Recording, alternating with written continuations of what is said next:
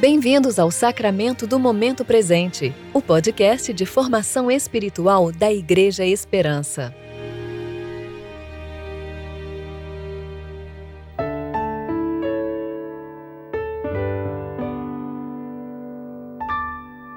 Hoje é 25 de setembro, sexta-feira, do tempo de preparação para o 17º domingo após o Pentecostes. Todos vós que temeis a Deus, vinde e ouvi, e eu contarei o que ele tem feito por mim. Salmo 66, versículo 16. Eu sou Daniel Nunes e hoje vamos meditar juntos no texto de Números, capítulo 20, dos versos de 1 a 13.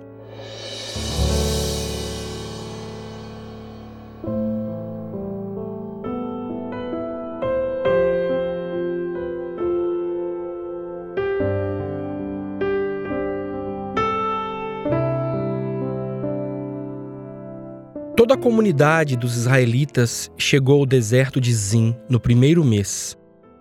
O povo habitou em Cádiz, onde Miriam morreu e foi sepultada. Como não havia água para o povo, eles se juntaram contra Moisés e Arão.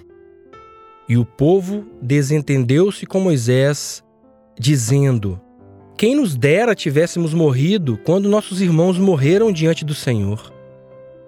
Por que trouxestes a comunidade do Senhor a esse deserto? Para morrermos aqui com nossos animais? E por que nos fizeste sair do Egito para nos trazer a esse lugar horrível? Lugar onde não há semente, nem figos, nem vinhas, nem romãs, nem mesmo água para beber? Então Moisés e Arão afastaram-se da assembléia e foram até a entrada da tenda da revelação e prostraram-se com o rosto em terra e a glória do Senhor lhes apareceu. E o Senhor disse a Moisés: Pega a vara e reúne a comunidade, tu e teu irmão Arão. Falareis a rocha diante do povo, para que ela dê suas águas. Tirarás água da rocha e darás de beber à comunidade e aos seus animais. Então Moisés pegou a vara diante do Senhor, conforme este lhe havia ordenado, Moisés e Arão reuniram a assembléia diante da rocha. E Moisés lhes disse: Rebeldes, ouvi agora. Será que vamos tirar água desta rocha para vós? Então Moisés ergueu o braço e bateu na rocha duas vezes com a vara, e saiu muita água. E a comunidade e os seus animais beberam. E o Senhor disse a Moisés e a Arão: não fareis esta comunidade entrar na terra que lhes dei, porque não acreditastes em mim, não santificando-me diante dos israelitas. Estas são as águas de Meribá, pois ali os israelitas confrontaram o Senhor, que neles se mostrou santo.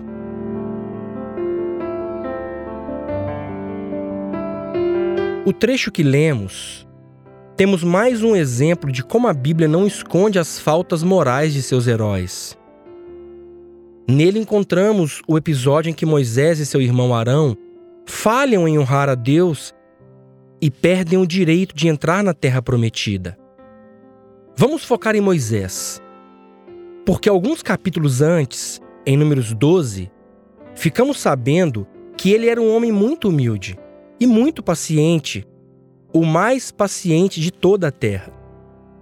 Por isso, é doído ver que bastou uma ação irrefletida, de cabeça quente, para que ele perdesse o acesso a Canaã.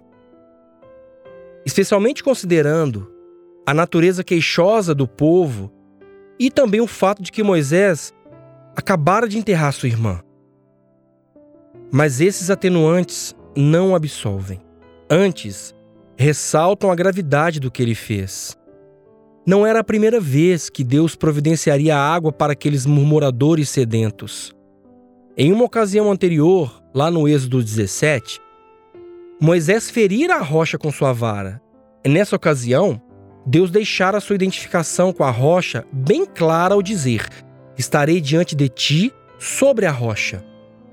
Portanto, Deus é quem estava levando o golpe que saciaria o povo. Agora, a orientação foi diferente. Falareis a rocha. Deus já havia sido ferido simbolicamente para dar água ao povo. Agora, bastava pedir a rocha, mas Moisés se deixa tomar pela raiva. Toma o lugar de Deus ao dizer ao povo: Será que vamos tirar água dessa rocha para vós? E por fim, age com violência e fere a rocha, não só uma, mas duas vezes. O juízo de Deus é claro e penetrante. Não acreditastes em mim, não santificando-me diante dos israelitas.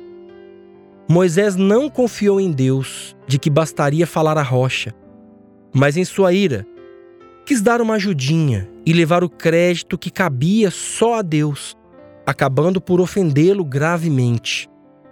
Moisés perdera de vista a santidade de Deus e se achara digno de produzir obras aceitáveis a ele, pelo que foi punido severamente. Meus irmãos, que essa história seja uma advertência para nós nos dias de hoje. Não percamos de vista a santidade do nosso Deus, caindo no erro de achar que precisamos ou que podemos acrescentar algo à sua obra completa de salvação. Nossa justiça para ele não passa de trapos imundos.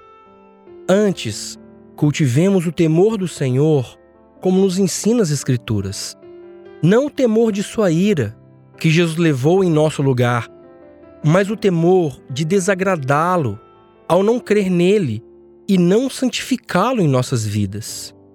Lembremos sempre da oração dos seres viventes que estão diante do Senhor, que dia e noite clamam: Santo, Santo, Santo é o Senhor Deus Todo-Poderoso, aquele que era, que é, que há de vir.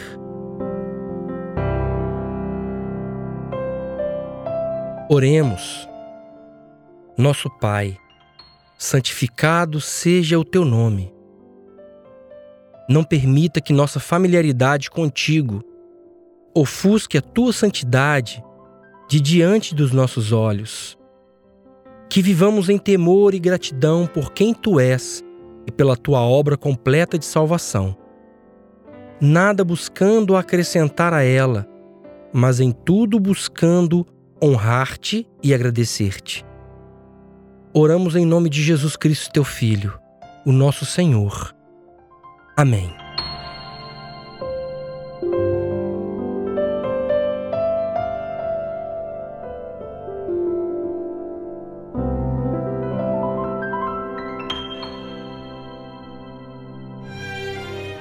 Você ouviu o Sacramento do Momento Presente, o podcast da Igreja Esperança. Agradecemos a sua atenção e esperamos que você continue se relacionando com Deus ao longo do seu dia, mais consciente de sua graça e seu amor.